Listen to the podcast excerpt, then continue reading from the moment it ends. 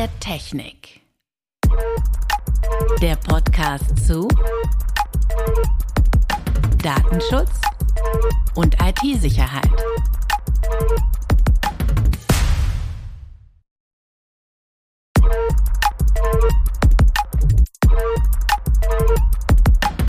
Herzlich willkommen zu Stand der Technik, dem Podcast von Secadair und Heuking.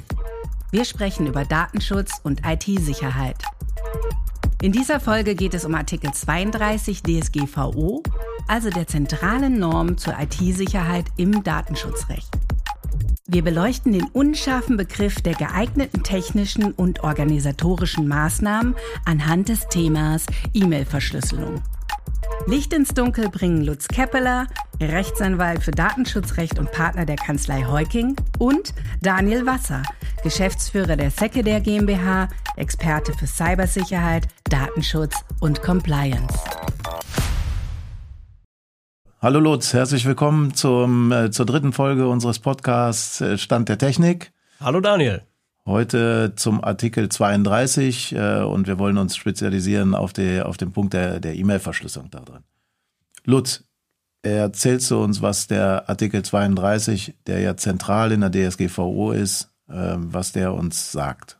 Ja, sehr gerne. Also Artikel 32 ist DSGVO ist ja gewissermaßen das Herzstück des IT-Sicherheitsrechts ähm, im, im europäischen Datenschutzrecht und deswegen sehr wichtig. Und was sagt er am Ende?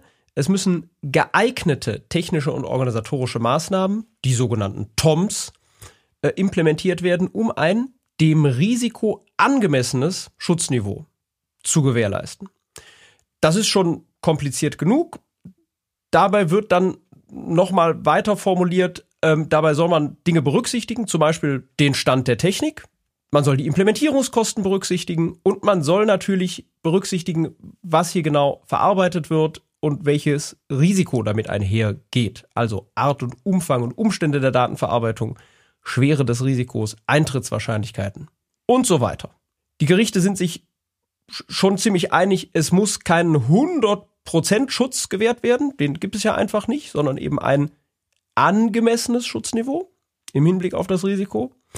Naja, trotzdem bleibt das natürlich ziemlich abstrakt, was da formuliert wird. Und der Rechtsanwender, das Unternehmen, der Datenschutzbeauftragte, der jetzt hier sicher gehen will, muss sich immer überlegen, ja, habe ich hier, ich hier genug getan, sozusagen? Ist das alles ähm, ausreichend, um diesen Artikel 32 äh, zu erfüllen? Aber das heißt natürlich, ich muss in jedem einzelnen Fall mir überlegen, welchen Schutzbedarf habe ich, welches konkretes Risiko habe ich, was für Eintrittswahrscheinlichkeiten habe ich und dann muss ich überlegen, was für Maßnahmen nehme ich denn hier? Was meinst du dazu, Daniel? Ist das die richtige Herangehensweise vom Gesetzgeber? Ich denke, ich denke schon, denn äh, wir haben es in der IT-Technik ja mit einem äh, permanenten Wandel zu tun, der so schnell ist, dass vermutlich der Gesetzgeber da kaum hinterherkommt, äh, alles abzudecken. Und dann ist natürlich eine abstrakte Formulierung, ähm, bietet eine Möglichkeit, sich anzupassen und quasi den, dem Anwender die Möglichkeit zu geben, zu argumentieren, respektive sich darüber Gedanken zu machen, wann habe ich welches Risiko für Betroffene. Ähm, das muss ich natürlich darlegen. Dazu muss ich mir, muss ich mir selber eine Risikoabschätzung machen aus dem Blickwinkel des Betroffenen und dann dementsprechend Maßnahmen ableiten. Und für diese Maßnahmen macht es natürlich Sinn, sich an Standards zu halten. Das, was du schon sagtest, äh, die ISO 27 äh, Reihe, der, IT-Grundschutz äh, vom BSI oder die NIST-Sachen und damit landest du sozusagen dann dabei, was du konkret machen sollst. Und äh, insofern halte ich dieses Vorgehen für, für sehr vernünftig. Ja, das, das kann ich nachvollziehen. Ähm, das führt natürlich auf der anderen Seite auch zu so einer gewissen Rechtsunsicherheit.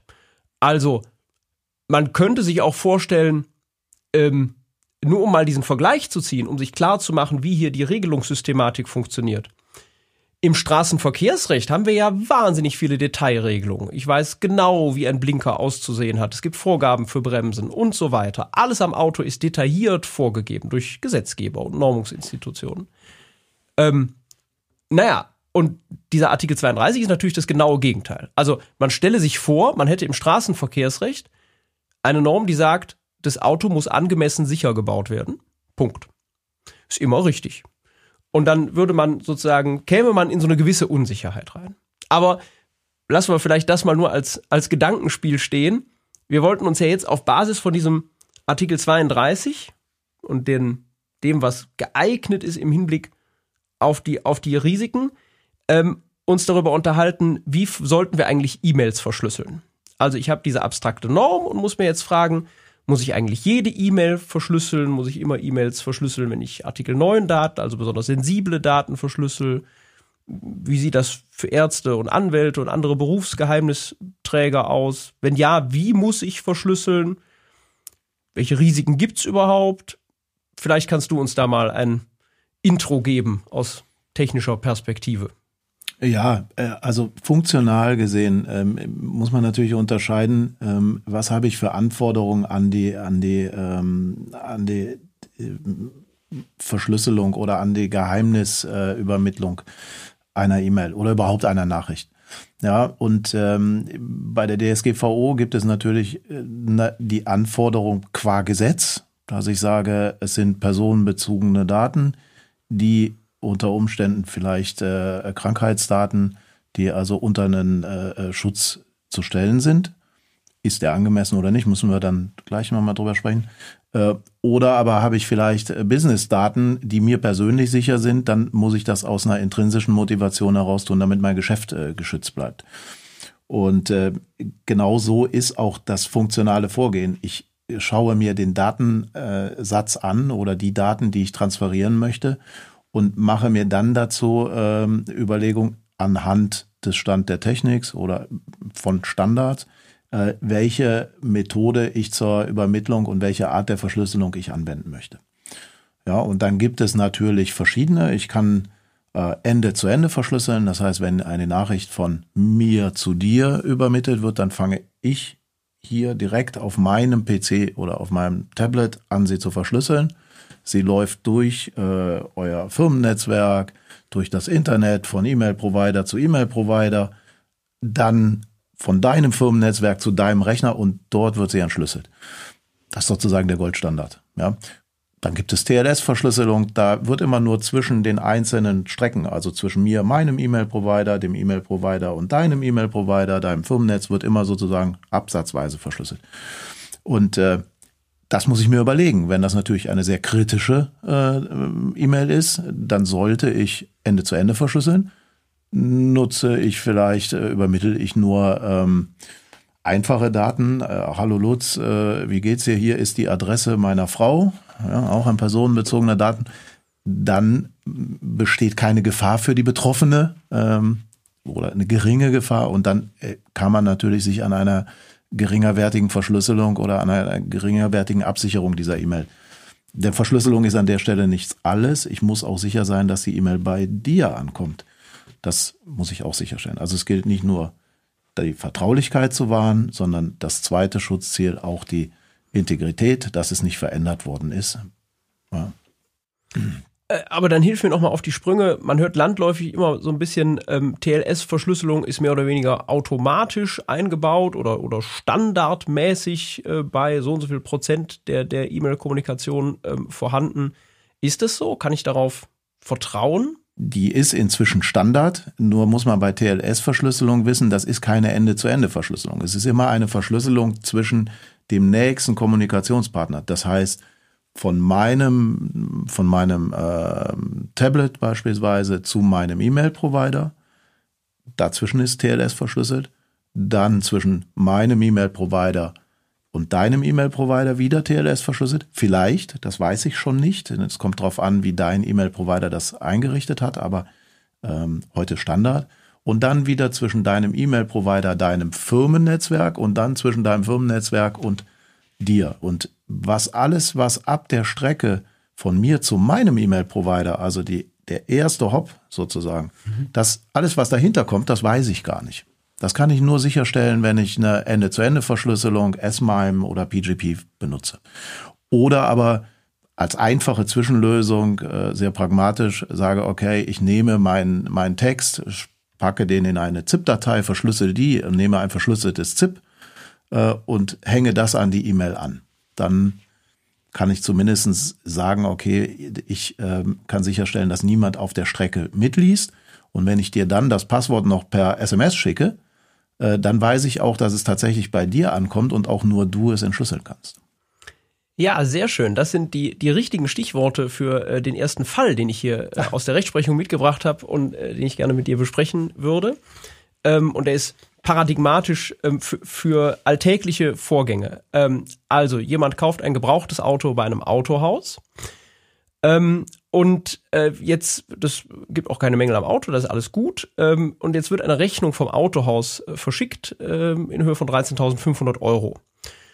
Die IT-Sicherheit äh, bei dem Autohaus ist, sagen wir mal, ordentlich. Ähm, da gibt es ein, ein, ein, langstelliges Passwort für den E-Mail-Zugang. Das Passwort kennen nur zwei Leute, wird regelmäßig geändert. Es gibt eine Firewall, Windows ist abgedatet bei dem Rechner, der benutzt wird. Man würde sagen, halbwegs ordentlich alles. Ähm, das Autohaus selber konnte auch, auch nachweisen, es benutzt ähm, TLS. So, aber vielleicht nicht jeder Teilnehmer in dieser Kette.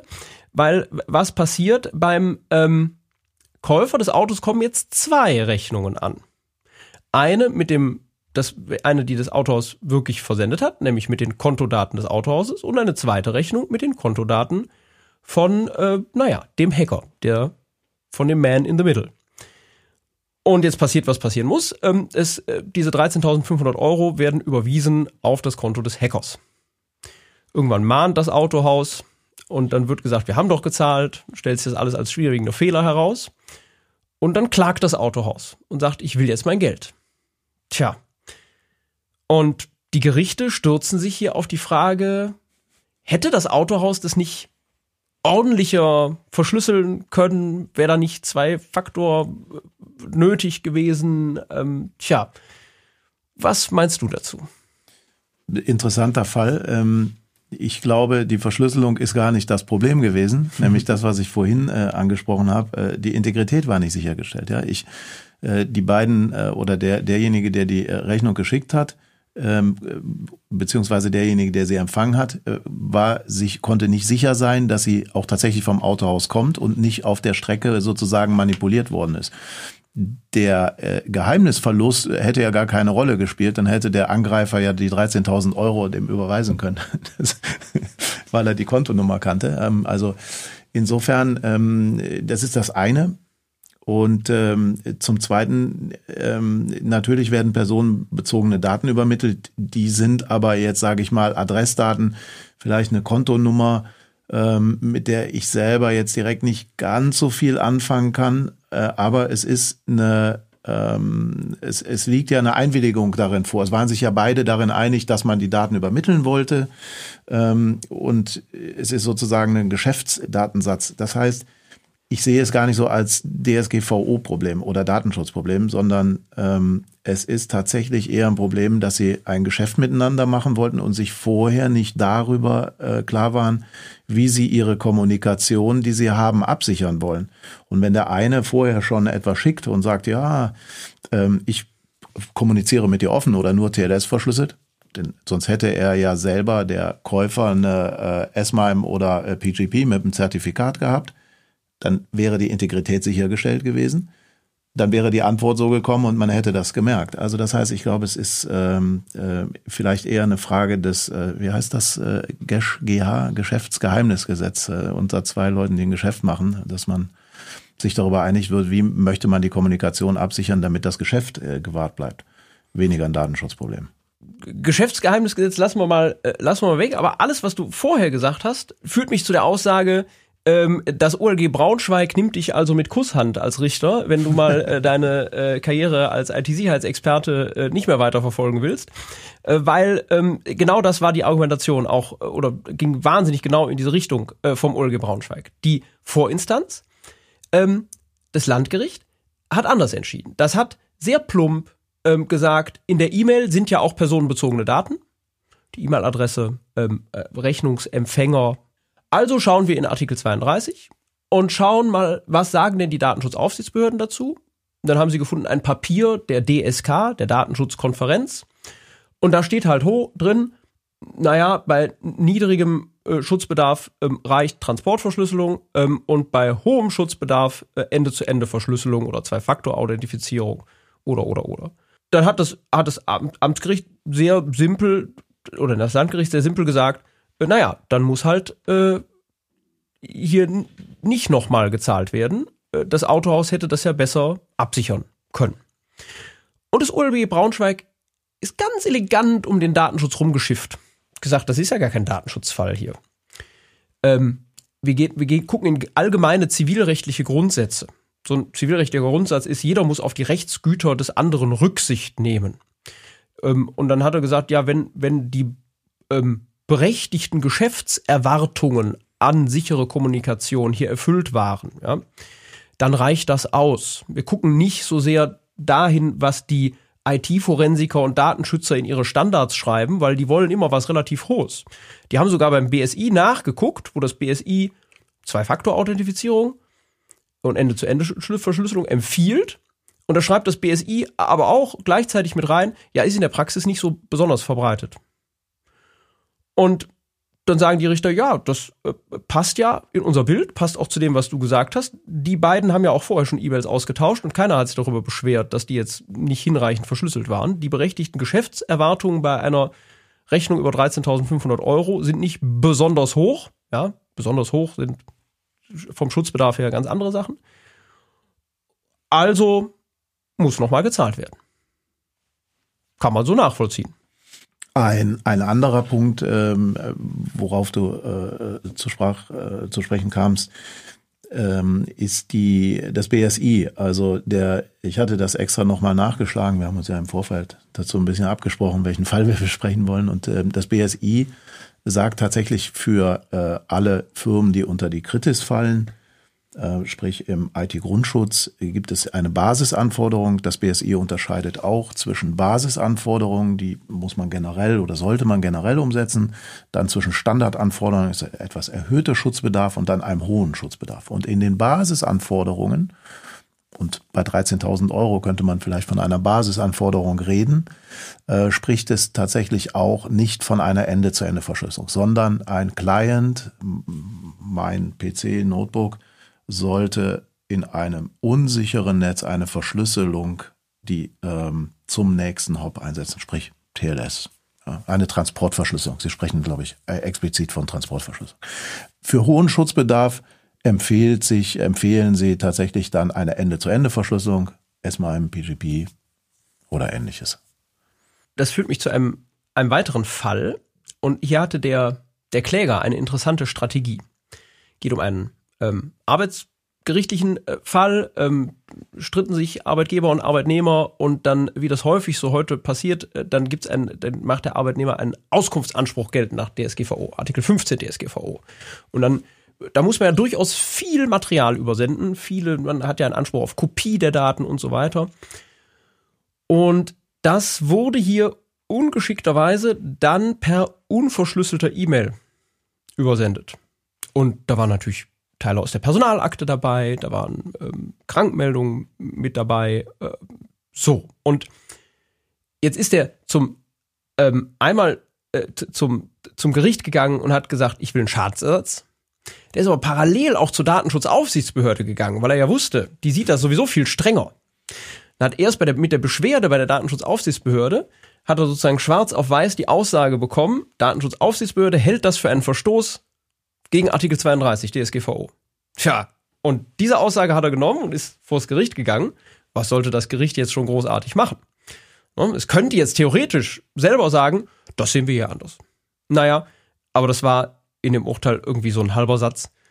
Das haben die halt genauso gesehen wie die Datenschutzaufsichtsbehörde. Und dann ging es noch um ganz andere Themen. Ne? Was für ein Schadensersatz ist jetzt hier angemessen? Gibt es überhaupt einen Schadensersatz und so weiter? Aber ähm, ja, das fand ich eine ganz interessante Strategie, ähm, weil ja die Datenschutzaufsichtsbehörden ähm, Dinge durchaus mal strenger sehen können als andere.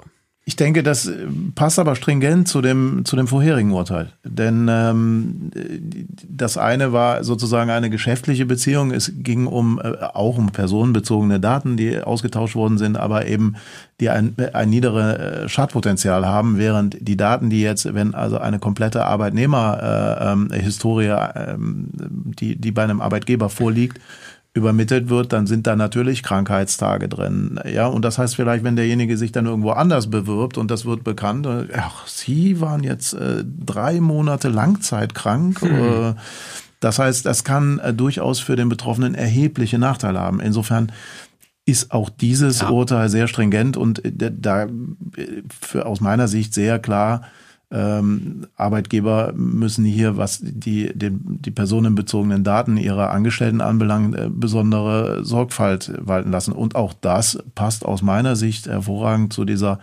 äh, doch sehr lockeren Formulierung oder sehr weit gefassten allgemeingültigen Formulierung dieses Artikel 32. Und ich glaube, mit dem Standardsatz der IT-Sicherheit aus Risiko einschätzen oder Daten oder das, was ich äh, Asset, äh, Daten äh, erfassen, die dazu gehörigen Risiken ermitteln und dann entsprechende Maßnahmen äh, ergreifen, ähm, liege ich an der Stelle ähm, immer in einem, in einem guten Bereich. Und äh, wenn ich das mache und stringent mache und nachvollziehbar mache, äh, glaube ich, dann äh, habe ich mit dir vor Gericht gute Chancen.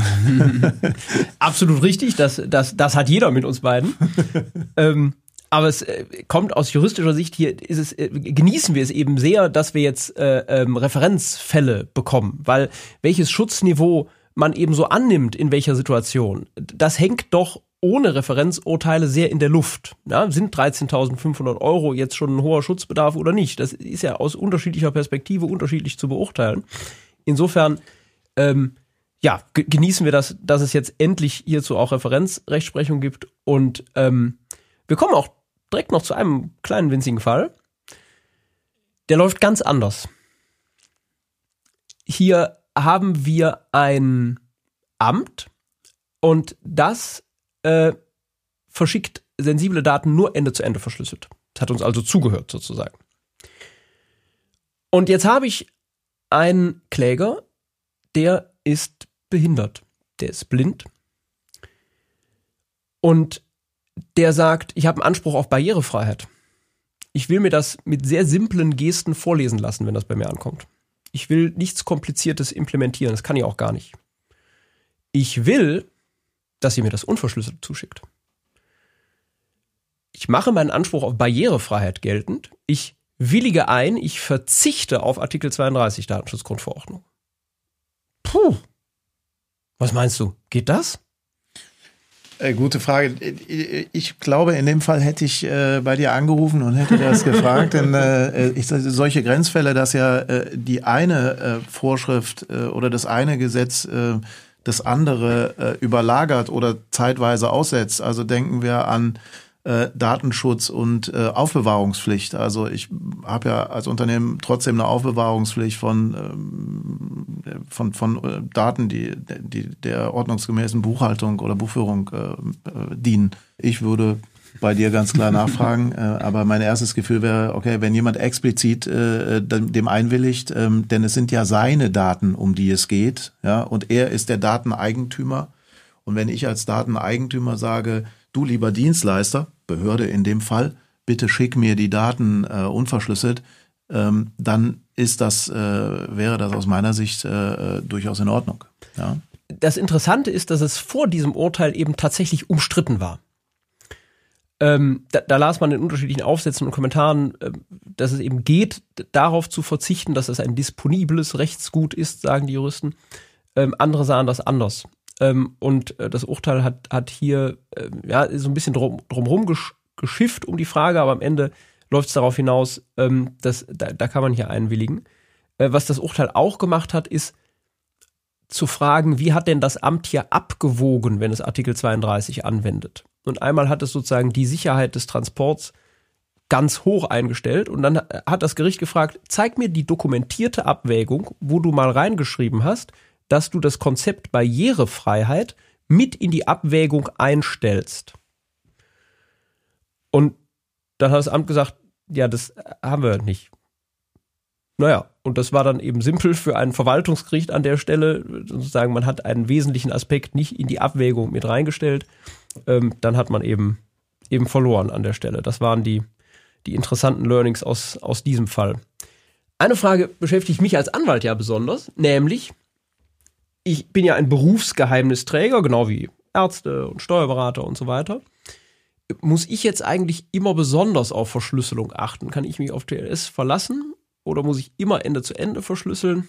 Interessante Frage. Ähm, insofern cool, als dass die ähm, zu, dem, zu dem beschriebenen Fall von dir passt.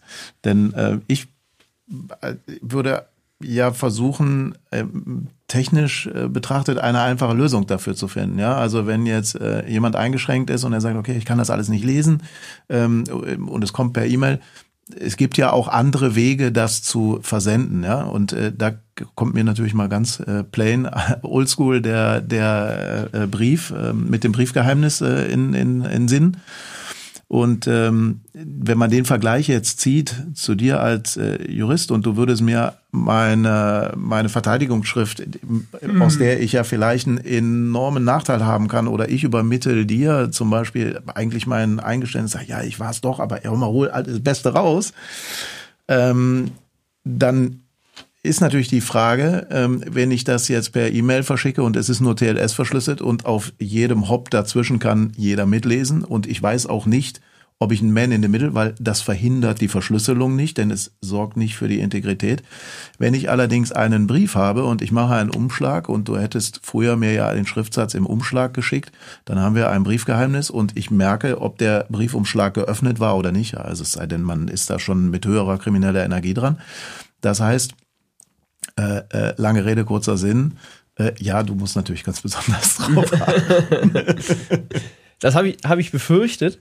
Ähm, Gott sei Dank gibt's auch da mit, also ursprünglich war das so, ähm, dass die Datenschutzaufsichtsbehörden da nicht so ganz äh, einig sich waren. Die haben das nicht äh, richtig offiziell im großen Paper diskutiert, aber in diesen Tätigkeitsberichten der einzelnen Datenschutzbeauftragten hatte man mal hier die, äh, die Aussage, äh, das wird schon empfohlen, dass Berufsgeheimnisträger Ende zu Ende verschlüsseln. Aber naja, was heißt, es wird empfohlen? Hm, zwingend offenbar nicht.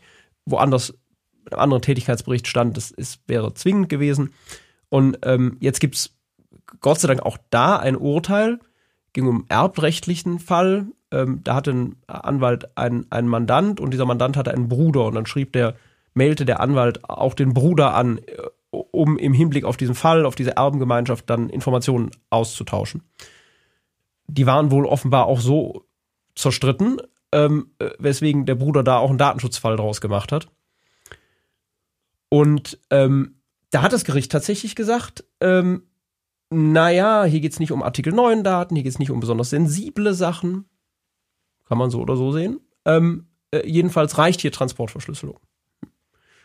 Ähm, und die Datenschutzaufsichtsbehörden haben da dann in, in diesem DSK-Papier zur E-Mail-Verschlüsselung sehr abstrakt gesagt, na, bei einem geringen oder normalen Schutzbedarf reicht auch bei einem Berufsgeheimnisträger ähm, die, die Transportverschlüsselung. Aber bei dem hohen Schutzbedarf muss der auch Ende zu Ende verschlüsseln. Das ist natürlich jetzt wahnsinnig schwer als Anwalt zu wissen, wo ist denn jetzt die Grenze zum hohen Schutzbedarf? Fazit. Aus rechtlicher Sicht ähm, verbleiben eben Unsicherheiten. Das heißt, das, das erste Fazit ist, wenn man hier einen Partner hat, mit dem man kommunizieren will, kann man ja sich selber Regeln geben.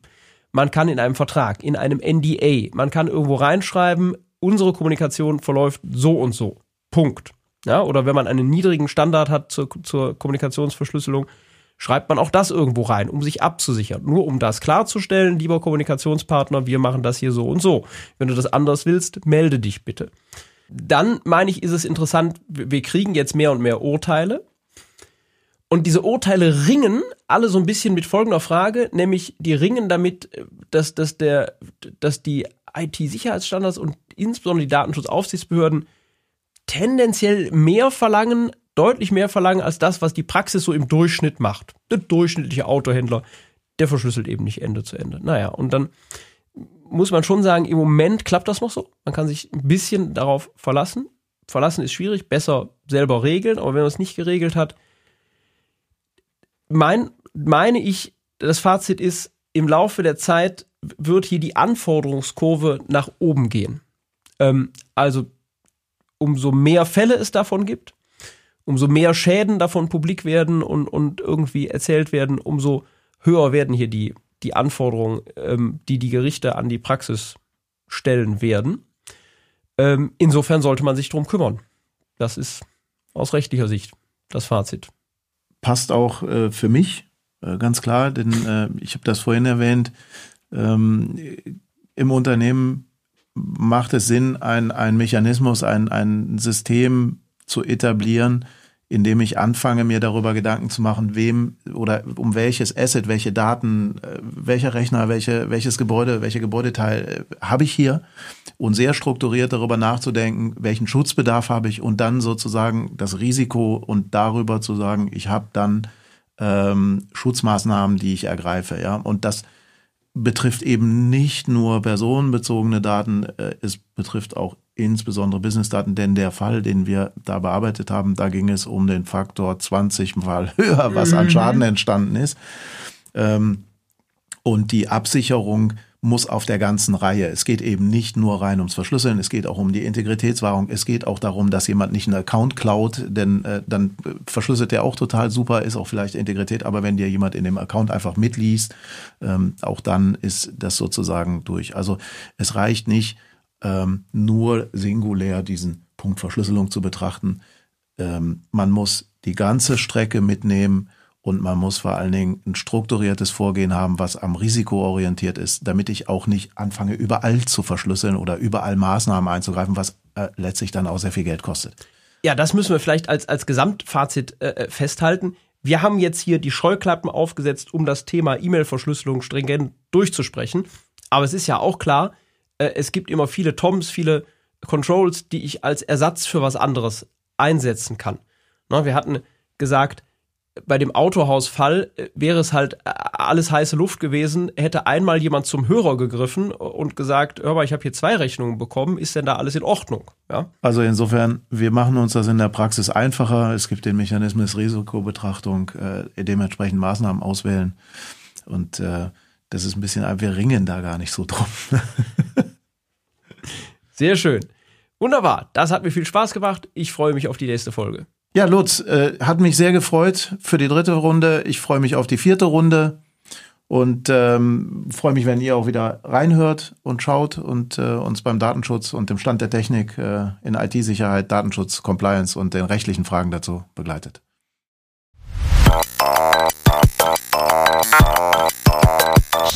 Der Technik.